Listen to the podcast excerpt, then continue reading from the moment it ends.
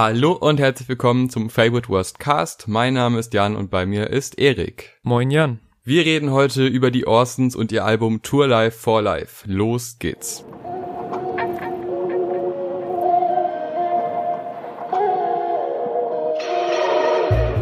Tour Life for Life ist das neue Album der Orsons, einer deutschen Rap-Gruppierung bestehend aus den Rappern und zum Teil auch Produzenten Mekes Bartek, Tour und Cars.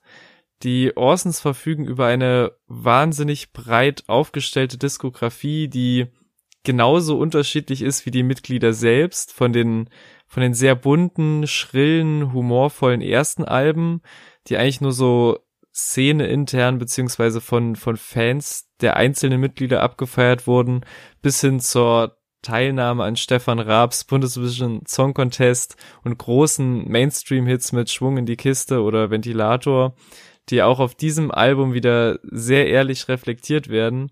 Und genau diese Mischung aus Rap-Heads, die sagen, hm, eigentlich höre ich ja nur Tuas Solo-Sachen und partywütigen Festivalgängern, die Schwung in die Kiste bringen wollen, führte dann dazu, dass die vier immer größere Shows und Touren spielen konnten, auf denen nicht nur bereits vorhandene Songs performt werden, sondern auch neue Musik entsteht, unter anderem halt vor den Shows in sämtlichen Backstage-Räumlichkeiten oder eben danach auf der Fahrt im Tourbus. Und das Album, über das wir jetzt sprechen, Tour Life for Life, entstand zu einem großen Teil auf der Tour zum letztjährigen Album Orson's Island, das mein Lieblingsalbum des Jahres 2019 war. Warum könnt ihr einmal in unserer Review, aber auch in unserem Top-Listen des Jahres nachhören. Und Tour Life for Life knüpft vom Konzept her perfekt daran an, weil das Konzept von Orson's Island war es, dass die vier auf diversen Inseln gemeinsam Urlaub gemacht haben und auf diesen Reisen Songs entstanden sind, mit denen sie dann auf Tour gegangen sind, wo wiederum mit Hilfe der modernen musikalischen Hilfsmittel unserer Zeit quasi unterwegs dieses Album entstanden ist. Die große Ironie daran ist jetzt natürlich, dass dieses Album in der konzertfreien, weil Corona beeinträchtigten Zeit zu Hause fertiggestellt und rausgebracht wurde und sie jetzt ein, ein wildes, energiereiches Touralbum haben, mit dem sie vorerst nicht auf normale Tour gehen können. Aber ob sich diese, diese Energie jetzt auch ganz gut auf die heimischen Anlagen, Earpods und Noise Cancelling Kopfhörer überträgt, das finden wir jetzt Track by Track heraus. Und los geht es mit dem Intro und da funktioniert das, was du eben angesprochen hast, sehr, sehr gut, denn das Gefühl, man ist quasi auf einer Tour und die Effekte, die da vermittelt werden und auch die Soundeffekte im Hintergrund, es gibt ja diese Geräusche der Zuhörer oder Zuschauer vor dem Konzert und dann dieser Aufbau, das ist alles sehr gut geeignet für eine Tour und klar, man kann es jetzt nicht auf einer Tour erleben, mhm. man hat aber die gleichen Empfindungen. Also man, ich weiß nicht, ob du das kennst, aber manchmal hört man Songs und denkt sich, boah, der wird live so gut abgehen. Mhm. Und gerade das Intro spielt halt mit all diesen Live-Aufbaugedanken und diesem Brüllen von diesem Tour Live for Live quasi so als Aufheizer und das ist einfach ein sehr, sehr schöner Effekt und ein sehr, sehr gutes Intro für ein Live-Album, aber auch für ein Tour-Album mhm. und von daher ist das die perfekte Kombi und sowas habe ich auch, wenn man den Namen sieht, erwartet. Erster Song gefällt mir sehr gut.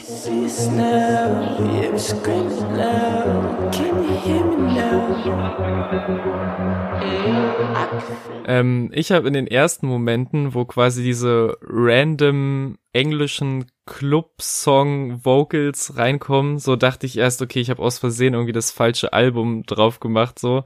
Aber dann kommt natürlich Cars rein und hält halt diese, diese Vor-Konzert-Ansprache, bei der sich so alle in den Armen liegen, nur halt so in, in Form von einem Rap-Part halt.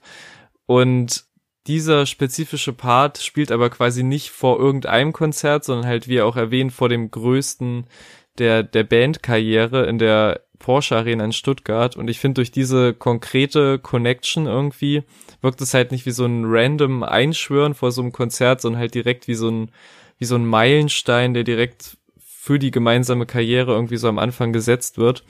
Und ich finde auch die, die Erwähnung quasi der ganzen Tour- und Orga-Crew hat jetzt halt im, im Zuge der Corona-Flaute äh, nochmal besonders Gewicht, weil halt gerade diese ganze Branche halt total am struggeln ist gerade.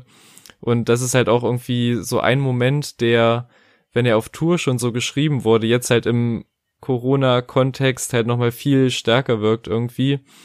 Und ja, also ich finde auch, der funktioniert halt als Stimmungsaufbau sehr gut und ergibt natürlich halt auch im Kontext des Albums total Sinn, den als ersten Startpunkt zu setzen. Fürs Organisieren und Einrichten, E-Mails und Telefonate, für all die harte Arbeit, die nicht mitkriegen, doch ohne euch gehen wir baden. Ja, die aufgebaute Energie wird dann auf dem Song Energie ja auch weiter mitgenommen. Was ich da besonders finde, und das ist mir auch schon auf Austin's Island aufgefallen, das Spielen mit Rhythmus und dieses prupte Abbrechen oder sehr laute prupte Töne, die immer wieder kommen und dann geht's weiter mit melodischen Parts. Also dieses Spielen mit Lautstärke, leisen Momenten, Stops und quasi dann weiter Energie aufbauen. Das mhm. gelingt gerade im Bereich der Hook hier sehr gut. Dann gibt's auch noch so Lines wie OG Kimo Geist, es wird auf den Tisch gesprungen, wo ich natürlich als OG Kimo-Fan mich mal freue, dass er auch mal in einem Song erwähnt wird und man natürlich auch direkt wenn man den Song Geist kennt, was man natürlich kennen sollte, weil wir haben auch dazu ja schon eine Review gemacht und waren ja auch letztes Jahr sehr begeistert von, dann ist man direkt so drin und hat wie so ein Bild vor Augen, wie Leute auf Tour gehen und gewisse Songs auch dazu hören und das ist dann nochmal so eine quasi eine doppelte musikalische Verbindung und das gefällt mir sehr, sehr gut. Dann gibt's aber auch so einzelne Momente, also transparent kann man sagen, du bist eher der Orsons-Fan. Ich ja. wurde über Orsons Island ein bisschen in die Welt reingezogen, war vorher überhaupt kein Fan, sondern eher ja, Hasser ist zu viel, aber ich mochte sie nicht sonderlich, weil ich nur die Pop-Singles kannte, die du auch eben schon erwähnt hast. Orson's Island hat mir ja damals sehr, sehr gut gefallen und es geht auch hier auf dem Album so weiter. Aber es gibt immer wieder Momente, wo ich mir denke, hm, weiß nicht. Und wenn so Worte, ich bin ja, was Worte angeht, manchmal ganz schön, im Deutschrap ganz schön kritisch. Und solche Sachen wie Flitzpiepenbauch da, da springt das Cringeometer so ein bisschen hoch. Und das sind nur Kleinigkeiten, es stört mich auch nicht wirklich, aber ich höre das und denke mir, boah, naja, keine Ahnung, gibt's da nicht irgendwie ein schöneres Wort für, was soll das überhaupt?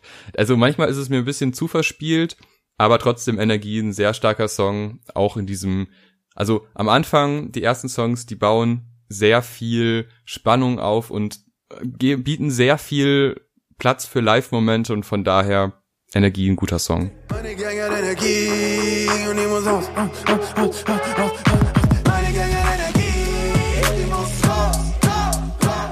Weiter geht's mit Leb schnell. Also der ist ein bisschen ruhiger auf eine Art. Mhm. Gerade was das, äh, was den Refrain angeht, äh, deutlich melodischer.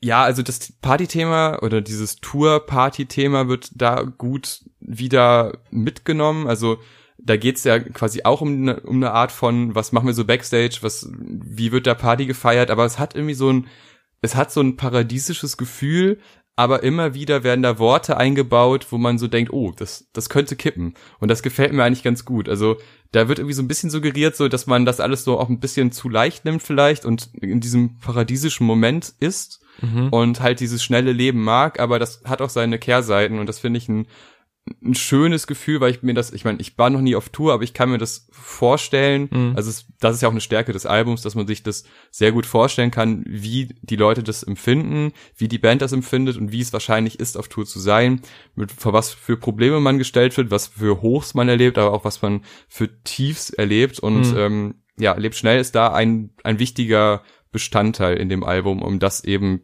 darzustellen ich finde vor allem im Tour-Part kommt halt dieses, wird halt dieses Gefühl so geil wiedergegeben, so mit allen, mit allen Seiten irgendwie. Also die, die Parts sind halt nicht sonderlich lang auf dem Song, aber Tour findet halt immer so, packt halt in die kurze Zeit relativ viel rein, was irgendwie hängen bleibt. Also mal wird diese eine Zeile irgendwie länger gezogen mit dem Niemals und so.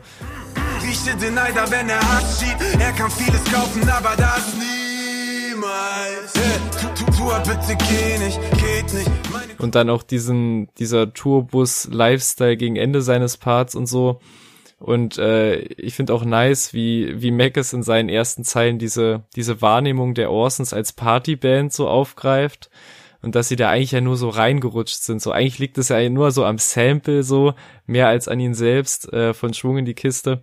Das finde ich einfach sehr unterhaltsam und sympathisch. Aber darüber hinaus muss ich sagen, das ist irgendwie so einer der wenigen, so aus der Anfangsphase, sag ich mal, wo ich halt am Anfang irgendwie nicht so richtig mit dem, ja, ich weiß, ich weiß nicht mit dem Sound, aber jetzt so mit der Hook klargekommen bin irgendwie. Also mhm. ich mag viel äh, wie Cast sich ausprobiert, so vor allem halt auf Schneeweiß bei, bei Orson's Island, so das ist halt eins der absoluten Highlights des Albums, des letzten Albums gewesen, so. Aber hier finde ich es halt irgendwie ein bisschen, bisschen gewöhnungsbedürftig und deswegen bin ich jetzt nicht so der, der krasse Leb-Schnell-Fan geworden. Ja, die Hook klingt schon ganz gut, klingt aber gleichzeitig auch sehr speziell und hat halt keinerlei Inhalt. Also da besingt er seine eigene Stimme, wie die irgendwie verarbeitet wird oder bearbeitet wird und das sind halt so Sachen, wo man jetzt denkt, ja, weiß nicht, ob das jetzt inhaltlich so stark ist, weil wir ja auch noch zu Momenten kommen auf dem Album, wo es sehr um Inhalt geht. Ja.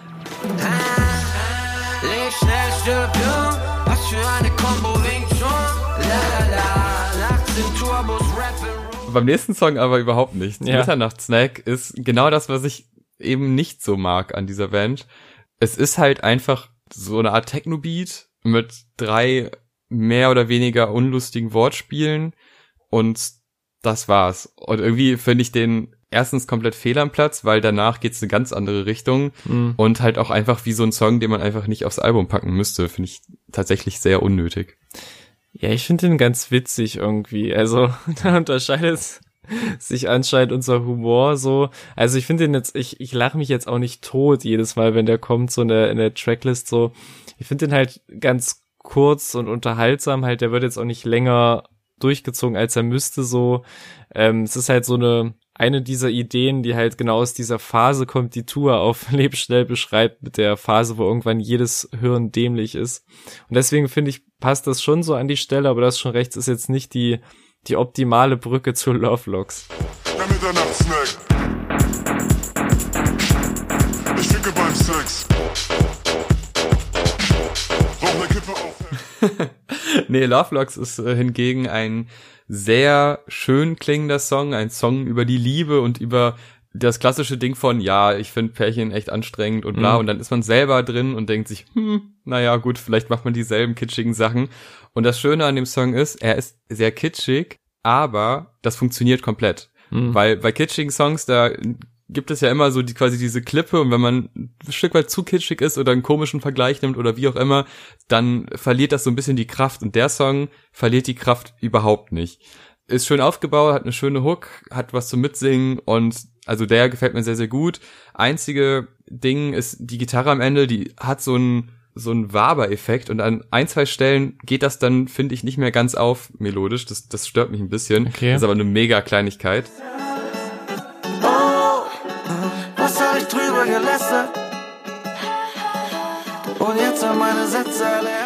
Und dann gibt's auch noch eine sehr, sehr schöne Line, und zwar die von der, äh, die Brückenline, sag ich mal. Also, ne, Mhm. er, die Brücke, wo er jetzt seinen Lovelock anhängt, da wollte er mal runterspringen vorher. Und das ist halt so ein, das ist eigentlich nur so ein kleines Bild, aber das beschreibt halt so einen Lauf der Liebe. Und das finde Mhm. ich eigentlich ganz, ganz toll. Ja, ich finde das eigentlich eine coole Idee mit der Eröffnung des Songs, dass erstmal so ein, so ein heftiges Streicher-Intro kommt, das dann halt so, was dann erstmal auf so eine falsche Fährte lenkt, so.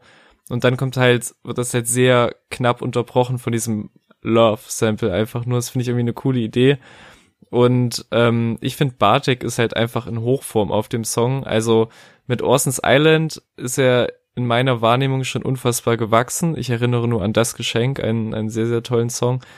Und auch hier liebe ich halt die Hook total, weil er seine Stimme so einsetzt, dass man ihm dieses Grinsen auf den Lippen, was er beschreibt, auch komplett anhört. Also es spiegelt halt genau das Gefühl wider, was er halt im Track beschreibt, dieses scheißegal, ob jetzt die anderen nebenan über uns lästern. Ich bin so happy, das juckt mich alles gar nicht so.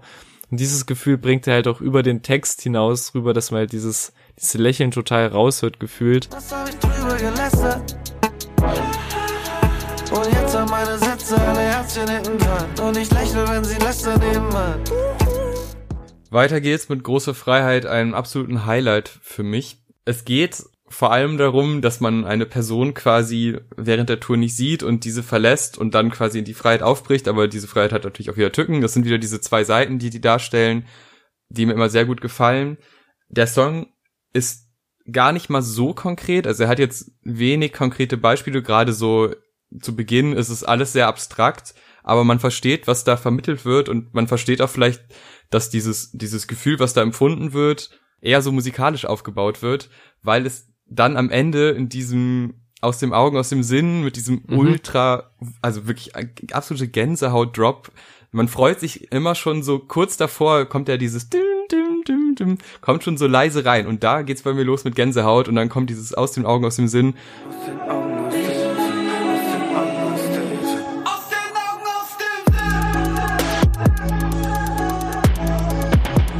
Und oh, also Ja. das ist, glaube ich, mein Lieblingsmoment auf diesem Album, weil ich auch zu Beginn des Songs rechnet man ja gar nicht mit so einem, Ja. mit so einem Übergang in so eine Art von Song. Und das ist musikalisch gut, es ist textlich cool, weil es eben nicht so sonderlich konkret ist und auch die Strophen, die sind halt auch noch nicht äh, reiner Rap, sondern halt äh, auch noch melodisch aufgebaut und das, das harmoniert wunderbar. Also das ist echt mein Highlight und auch Love Dogs, also wir kommen jetzt in einen Block von Songs, die sehr, sehr gut sind, nachdem der Anfang gut war, aber es wird besser jetzt. Was der Song bei mir bewirkt hat, ist, dass ich halt bis dahin das Gefühl hatte, okay, das sind coole Ideen, die so auf der Tour zusammengetragen wurden, so, aber ich weiß nicht, ob das als Album so richtig gut funktionieren wird, so gerade weil halt Orson's Island so ein riesen, also für mich so ein riesen Album war letztes Jahr und das halt so jetzt daran anschließt, aber ja, bei Große Freiheit hätte ich auch zum ersten Mal richtig Gänsehaut und so das Gefühl, ja, hier sind auch wieder so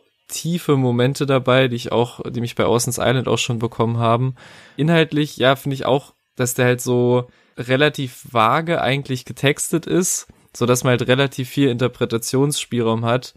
Und einmal natürlich der Titel Große Freiheit, einmal die Konzertlocation in Hamburg ist, wo sie auf der Tour gespielt haben, aber natürlich auch ein Ausdruck dieser Freiheit des Tourlebens und des gemeinsamen Abenteuers und der Eskalation und so.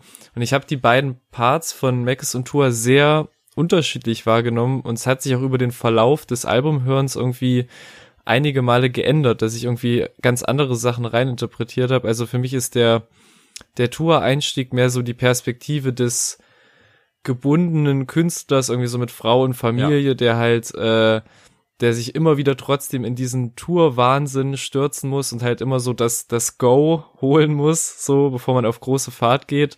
Halt dieses ein gewagtes Versprechen ist dann halt so, so die ganzen Versuchungen, die einem vielleicht auf dem Weg begegnen, dass man denen widersteht, was jetzt Frauen, Drogen, whatever angeht, so.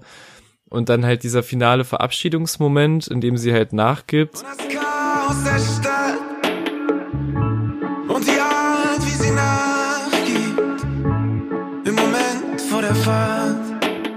Und der Mackes-Part ist dann für mich irgendwie so der ungebundene Gegenpart, also eine andere Perspektive irgendwie dazu, so mit so kurzen Tour-Bekanntschaften, in der es halt, wo es halt nur so ein kurzes Zeitfenster gibt, wo halt diese Liebe oder whatever existieren kann, so. Und ich habe die ja so komplett unabhängig voneinander betrachtet und aber in dem Making-of-Video jetzt zum Album wurde der Song von Mackes so kommentiert, dass quasi dieser Song auf einer wahren Story basiert, die auf Tour passiert ist, aber sie sagen natürlich nicht, wem die passiert ist. Was mich halt meine Interpretation noch mal ein bisschen hinterfragen lassen hat, ob das da, ob das doch alles eins ist, ob es überhaupt eine Frau zu Hause gibt in dieser Geschichte. Und es ist halt, wie du schon gesagt hast, so getextet, dass das nicht mal safe ist. So, es kann ja wer anders da sein, der im Moment vor der Fahrt nachgibt, so. Also auf jeden Fall, wie man vielleicht gemerkt hat, ein Song, der definitiv einer der stärksten des Albums ist und bei dem es halt irgendwie textlich und vor allem atmosphärisch halt super viel zu holen gibt. Ja, weiter geht's mit Staub und der schließt ja sehr gut an große Freiheit an. Da ist dann aber schon, es wirkt wie eine Tourbekanntschaft, äh, die unheilige Allianz, was ich eigentlich eine Ja. ganz schöne Wortkombination finde. Ich bin bei dem Song sehr gespalten. Ich mag die Tour-Hook, ich mag eigentlich alles, was Tour da Ja. Beigetragen hat in dem Song. Danach lässt, verlässt es mich aber komplett. Und Okay. der letzte Part ist der Meckes-Part. Ja. Boah, nee. Also dieses Gehauche. What? Ähm, nee, nee, nee, komm. Also da gerne mal in die Kommentare schreiben, äh, wie da die Meinung ist, weil das ist natürlich wieder Geschmackssache. Aber der Song, also zumindest der dritte Part, der zweite Part war auch schon schwierig, der dritte Part verlässt mich dann aber komplett und der finde ich tatsächlich fast schon eklig. Oh Gott. Auch wenn er ist jetzt, er ist jetzt nicht sexistisch oder so, also das möchte ich jetzt überhaupt nicht. Aber die Art und Weise, wie das vorgetragen wird, auch dann Ben Jerry's irgendwie einbauen und das ist alles so, äh, auch mit Akt sitzen und nee, das ist irgendwie alles too much. Architektin werden. Lass mal lieber überlegen, was wir essen werden. Ben Jerry's. Ich wollte mal Maler werden. Krass. Ich hätte jetzt eher gedacht, dass du mit dem Castpot irgendwie mehr Probleme hättest. Wieso? Ich weiß es nicht, einfach nur so von der, vielleicht auch das Wort Cobra-Schlangenkopf und so, da hätte ich gedacht, oh, das ist wieder die, die Wortpolizei unterwegs. Ähm, nee, also für mich, also wie du auch eben schon angedeutet hast, ist das so mit die stärkste Phase des Albums so auf jeden Fall. Und ich würde sagen, so vom spontanen Überlegen her ist Staub so einer der für mich vielleicht besten, unpeinlichsten Deutschrap-Songs über Sex und Lust ever. Never ever. Ever, ever. Was Nee. gibt's denn, was fällt dir denn so Cooles ein spontan, was einen nicht, Gibt's einfach nicht. Aber ich wollte mal Maler werden, aber nur damit du für mich Akt sitzt, ist nicht cool. ich finde, also ich finde das verdammt cool. Bei mir ist es halt so der, Nope. vielleicht ist das bei mir auch so der Kontrast, dass halt für mich Mackes der Typ ist, der auf, ja, auf sein Soloalbum auf so Gitarrenloops und Streiche und so mich in den Wahnsinn treibt und zu Tränen rührt. So, Und dann hast du halt da so das absolute, die absolute andere Seite der Medaille und das, das, das Geheuche ins Mikro, was dich vielleicht dann halt eher abschreckt. Aber für mich war das irgendwie halt so ein, irgendwie so eine Seite, die man jetzt nicht so krass von ihm kennt und dafür fand ich halt den Part irgendwie mega gut. Ich finde gerade diese, diese Gegenüberstellung mit, ich wollte mal Maler werden, jetzt werde ich als Rapper sterben, diese Passage finde ich einfach crazy und ist aber lustig zu wissen, dass das genau die Stelle ist, wo es dich verloren hat. Mal Maler werden, aber nur damit du für mich sitzt. Jetzt werde ich als Rapper. Macht nicht. Ja, spannend. Kommen wir zum nächsten Song, Schuhwurf 3000. Deutlich aggressiver als der Song davor und diese Eskalation ist immer so ein Element, was ich auf Alben, die konzipiert sind für live oder beziehungsweise davon handeln, dass es auf einer Tour gemacht wurde, wo natürlich Eskalation immer eine Rolle spielt, es sei denn, man ist jetzt ein ruhiger Künstler, aber sind die Orsons ja nicht, finde ich das eigentlich eine passende Thematik.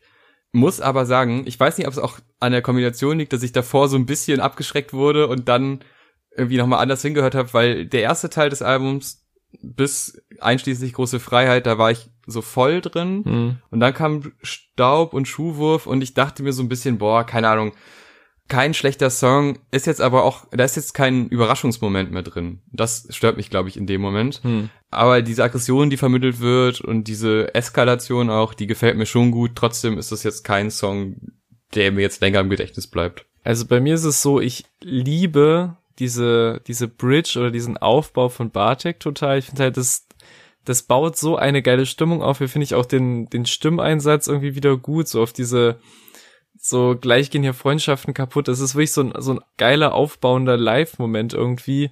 Aber danach baut's halt auch für mich so ein bisschen ab. Also der ballert schon gut, so. Ich glaube, dieses harte, eher unmelodische, sag ich mal, ist, glaube ich, einfach nicht das, was ich anhand dieses Aufbaus und dieser Melodie irgendwie erwartet habe. Ich glaube, das ist einfach das Ding, was mich da so ein bisschen ähm, nicht so begeistert hat, wie es hätte können. Meine Schuhe fliegen durch die Luft und ich habe keine Ahnung, wie der Abend weitergeht.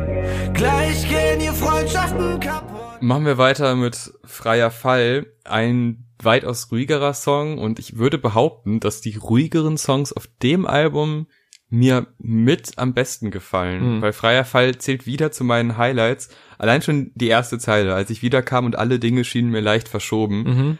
Also ich mag das wirklich, wenn man so Gefühle und Situationen in einem Satz wunderbar darstellt. Und das kann man sich direkt, auch wenn man es nie erlebt hat, super vorstellen, wie das gemeint ist und wie man so nach so einer langen Tour zurückkommt ins, in den Alltag Hm. und auf einmal alles so ein bisschen anders ist, wie wenn man, weiß ich nicht, seinen Partner lange nicht gesehen hat oder Freunde lange nicht gesehen hat, dann sieht man die wieder und das ist vertraut einerseits, aber leicht verschoben. Das ist einfach ein gutes Hm. Bild. Und solche Bilder werden da immer wieder aufgemacht und dieses metaphorische freier Fall gefällt mir alles, also gefällt mir alles sehr gut. Also da ist wieder was Konkretes bei, was Abstraktes bei und das zusammen in einem Song mit so einem, mit einer ruhigen, musikalisch guten Untermalung. Ich mag es auch, dass nicht jeder Part rein rapmäßig ist, sondern Mhm. ein Rap-Part, ein gesungener Part. Also das wirkt für mich so auch als, als Songkonzept im Ganzen sehr, sehr rund. Ich wiederkam und alle Dinge schienen mir leicht verschoben.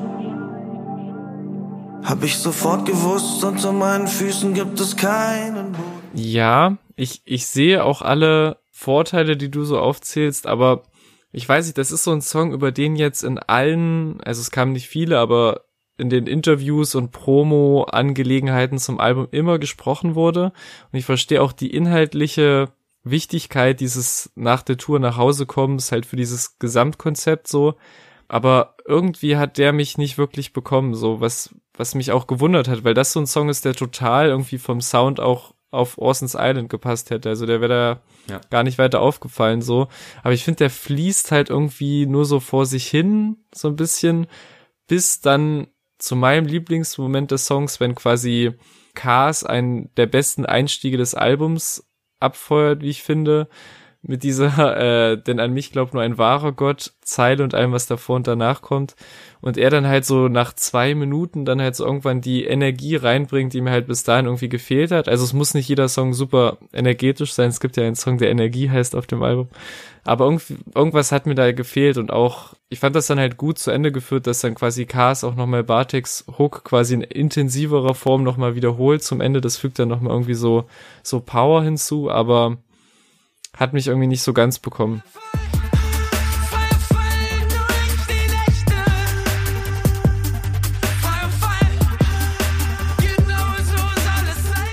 Kommen wir zu einem Song, bei dem wir wahrscheinlich etwas länger hängen bleiben werden. Oi Oi Europa.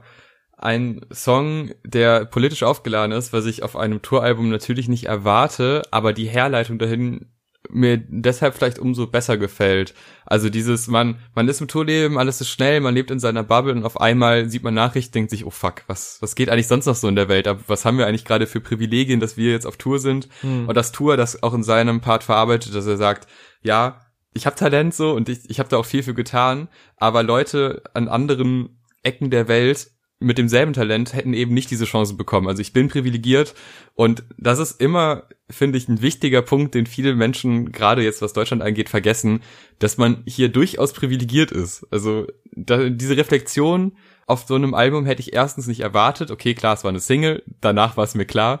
Aber wenn man so jetzt das Konzept des Albums sieht, dann denkt man ja nicht, ja, jetzt kommt ein europakritischer Song mhm. auf einem Touralbum. Aber das macht's ja gerade aus. Und auch da nochmal die Selbstreflexion, dass Leute in ihrem Part sagen, dass sie nicht wirklich Ahnung von Politik haben, aber trotzdem so ein Gefühl haben, dass was falsch läuft und dass man sich dazu auch äußern muss. Und das finde ich eine absolut legitime Meinung und auch eine, eine ziemlich starke Meinung, weil natürlich ist jetzt ein Rapper, der oft auf Tour geht, nicht der, der absolute Politikexperte, hm. hat aber trotzdem eine Meinung dazu und wenn er sie so artikuliert, wie er sie artikuliert, dann ne, ist es voll in Ordnung. Und ich finde schön, dass alle Parts so ein bisschen andere Themen also nicht nur andere Themen behandeln, sondern auch eine andere Herangehensweise haben. Einmal dieses, wenn man die Europaflagge quasi abgeht und dann, ne, die bilden einen Kreis. Das ist erstmal ein schönes Bild und darauf basierend dann dieses Ausgrenzung und wir lassen jetzt keinen mehr rein. Mhm. Ähm, ein, groß, ein großes Thema ist natürlich Flüchtlingspolitik. Das hat Tour ja auch schon vorher, unabhängig von den Orsons, öfter ja. mal behandelt und auch, äh,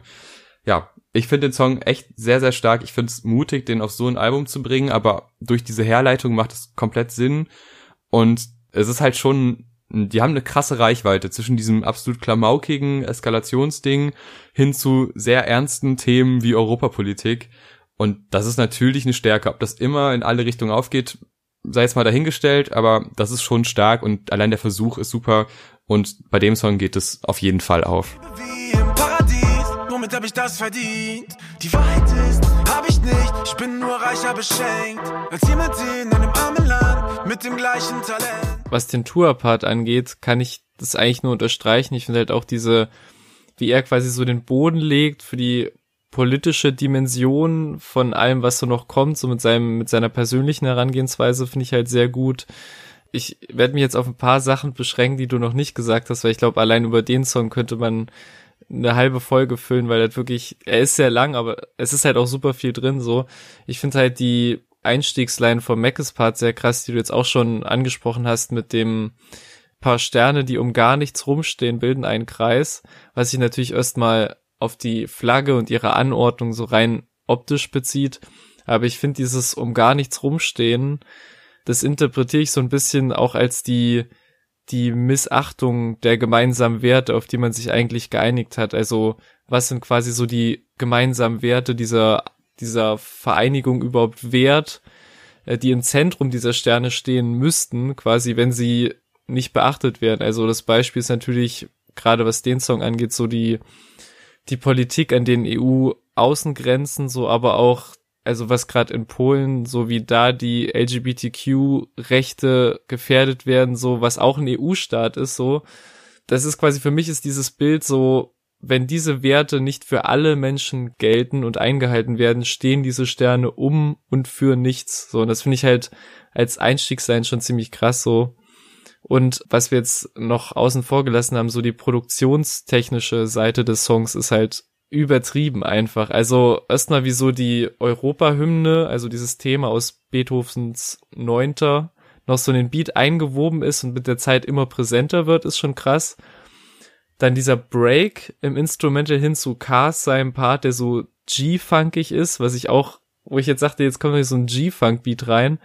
Und der Moment, der absolut den Vogel abgeschossen hat, ist, als ich gecheckt habe, dass dieser hohe, typische G-Funk-Synthesizer auch das Freudeschöner Götterfunken-Motiv quasi spielt. Was für Politik, ich check von gar nichts, gar nichts.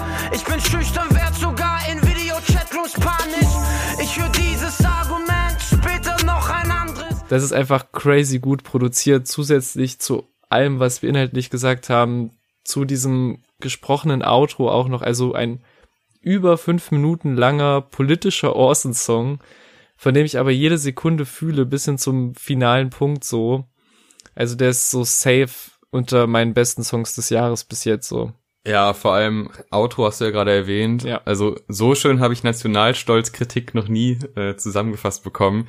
Das wirkt auch dann nach so einem Song nochmal mehr und mega gut. Die Show muss weitergehen, wird dann gesungen und das beginnt mit einer sehr dramatischen, Mhm. Klavier unterstützten Szene, die mich so ein bisschen an Musicals erinnert, irgendwie. Das, das könnte auch in einem Musical vorkommen. Und ich muss sagen, es hat mich ein, also mich hat's am Ende gepackt. Am Anfang dachte ich aber so, oh nee, ich war jetzt gerade noch in diesem politischen Ja, ja. Ding und habe mich über Nationalstolz nach, äh, nachgedacht. Und dann kommt so ein Klavier-emotionales Ding, was man auch so ein bisschen ironisch fast schon sehen könnte, auch wenn es nicht so gemeint ist. Aber ich sag mal, andere Künstler machen ähnliche Songs. Wir haben auch schon mal über Alexander Markus geredet, der ähnliche Thematiken schon mal behandelt hat. Möchte ich nicht vergleichen, ist mir nur in den Sinn gekommen. Aber der Song fängt für meine Begriffe ein bisschen weird an, wird dann aber ein emotionales Meisterwerk. Und das ist doch das Wichtigste, oder, Erik? Du musst weitergehen. Sei stark, tu so, als wäre nichts geschehen. Das Publikum wartet, das will ich sehen. Ja, das hab ich, ich habe den exakt genauso wahrgenommen. Ich dachte am Anfang, der ist so drüber, dass ich mich gefragt habe, ob das jetzt ernst gemeint ist oder irgendwann noch so der ironische Bruch einfach kommt. Weißt du, dass dann noch so ab Mhm. Punkt X klar wird, okay, deswegen war das von vorn so weit drüber. Mich hat das, weil du auch schon Musical-Nummer gesagt hast, so ein bisschen an so eine, vielleicht auch nur weil Cars später auch nochmal die Referenz droppt auf einem späteren Song, aber mich hat das an so eine Neo-Magazin-Musical-Nummer erinnert, so No Front, aber so vom Vibe her habe ich gedacht, okay, deswegen habe ich halt auf diesen ironischen Bruch noch irgendwie gewartet. Und ja, also ich finde dieser klassische Tour-Break, der dann halt noch kommt, ist halt cool, aber hat den Song für mich nicht gerettet. Also für mich ist das einer, wo ich auch wieder verstehe, okay, das passt ins Konzept, aber der hätte halt für mich echt nicht sein müssen.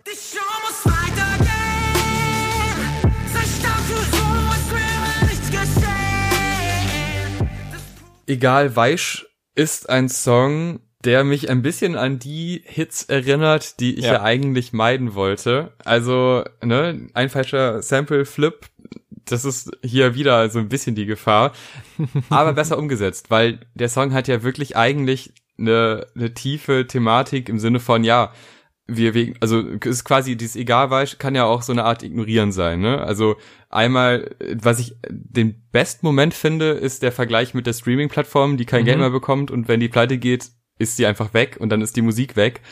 Und das kommt so ganz am Ende von einem Part, wo es zwar schon viel Kritik gab, aber dann nochmal so ein hartes Bild auch in der Branche, in dem die sich nun mal befinden.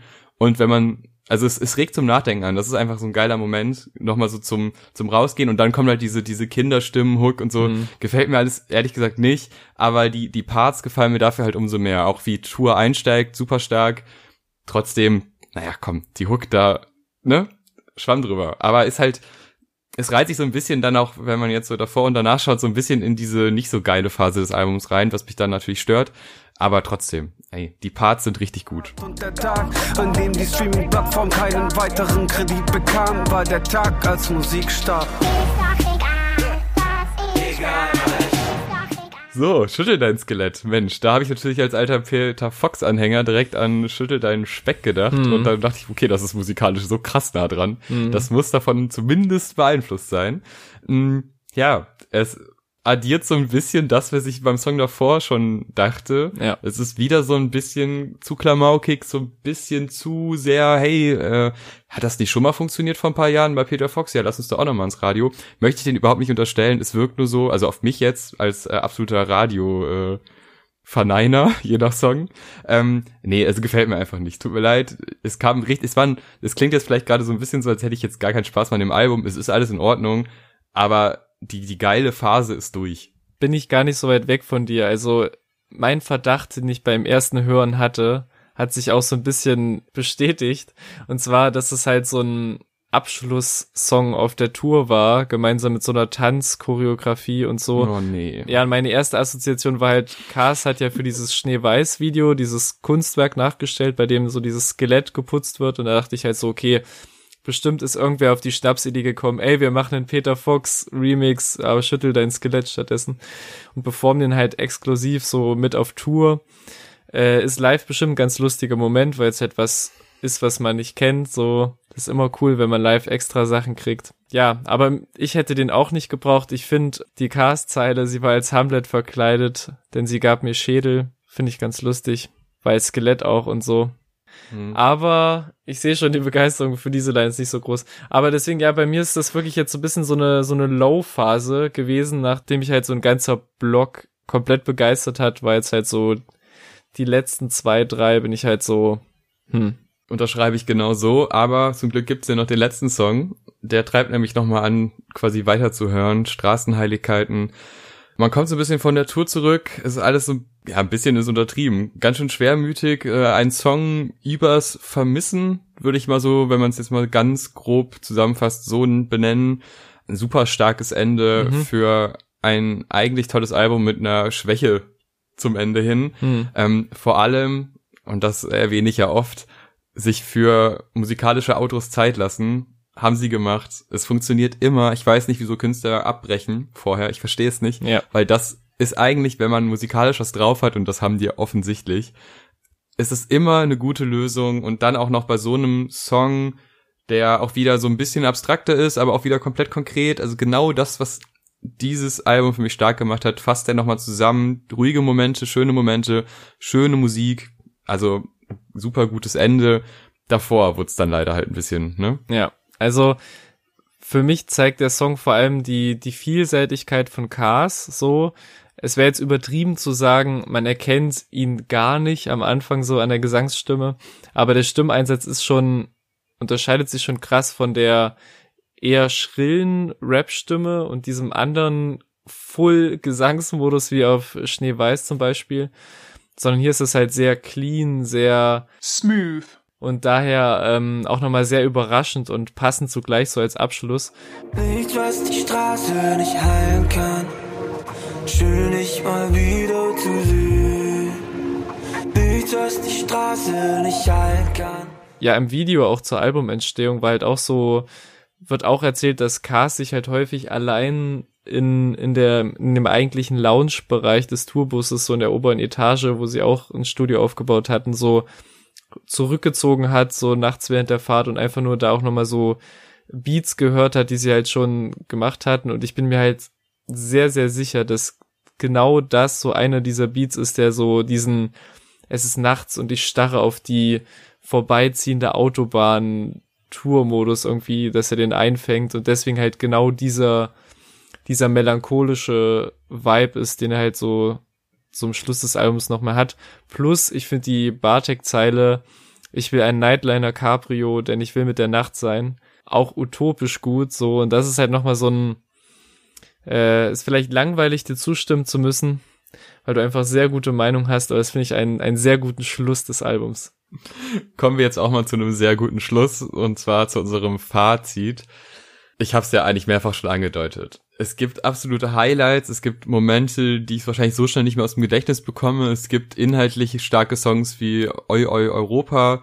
Es gibt aber auch kitschige Songs, die aber nicht zu kitschig sind, sondern genau richtig wie Love Logs. Also da ist wirklich viel dabei in verschiedensten Richtungen.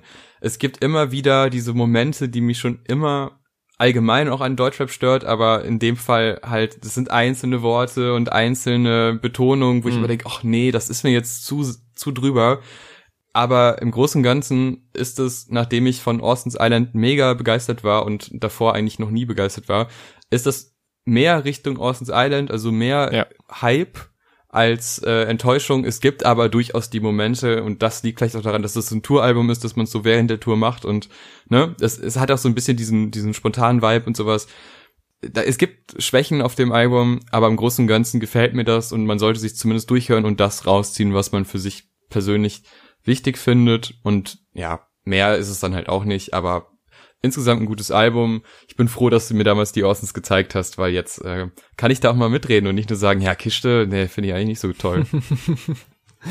Ähm, meine Erwartungen an das Album waren vorsichtig gesagt ein bisschen gedämpft, weil, also ich, ja, ich bin großer Orsons-Fan, wie jetzt vielleicht schon ein bisschen durchgekommen ist, aber die Ankündigung, dass halt nicht mal ganz ein Jahr nach dem für mich krassen Überalbum Orsons Island schon so eine Art Live-Album hinterherkommt, hat mich jetzt halt nicht absolut in Ekstase versetzt, so, weil ich dachte, da wird halt viel dabei sein, was halt so in die Schüttel dein Skelett Schnellschuss Idee für einen kurzen Gag Richtung geht.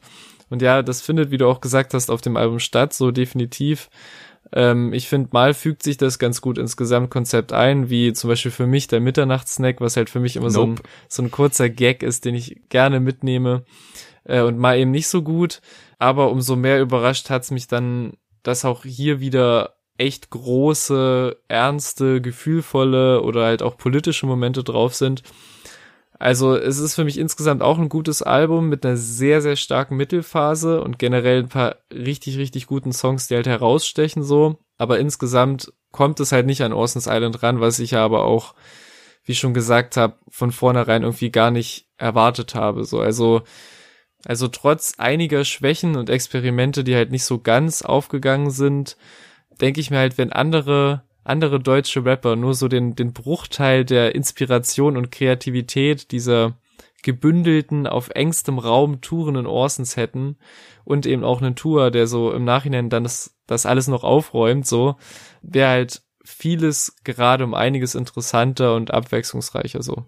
So, das war die Review. Wir bedanken uns fürs Zuhören. Wenn ihr uns folgen wollt, dann macht das doch auf Instagram und auf eurem Lieblings-Podcast-Server, beziehungsweise auch auf YouTube, damit ihr den Release-Radar auch schauen könnt.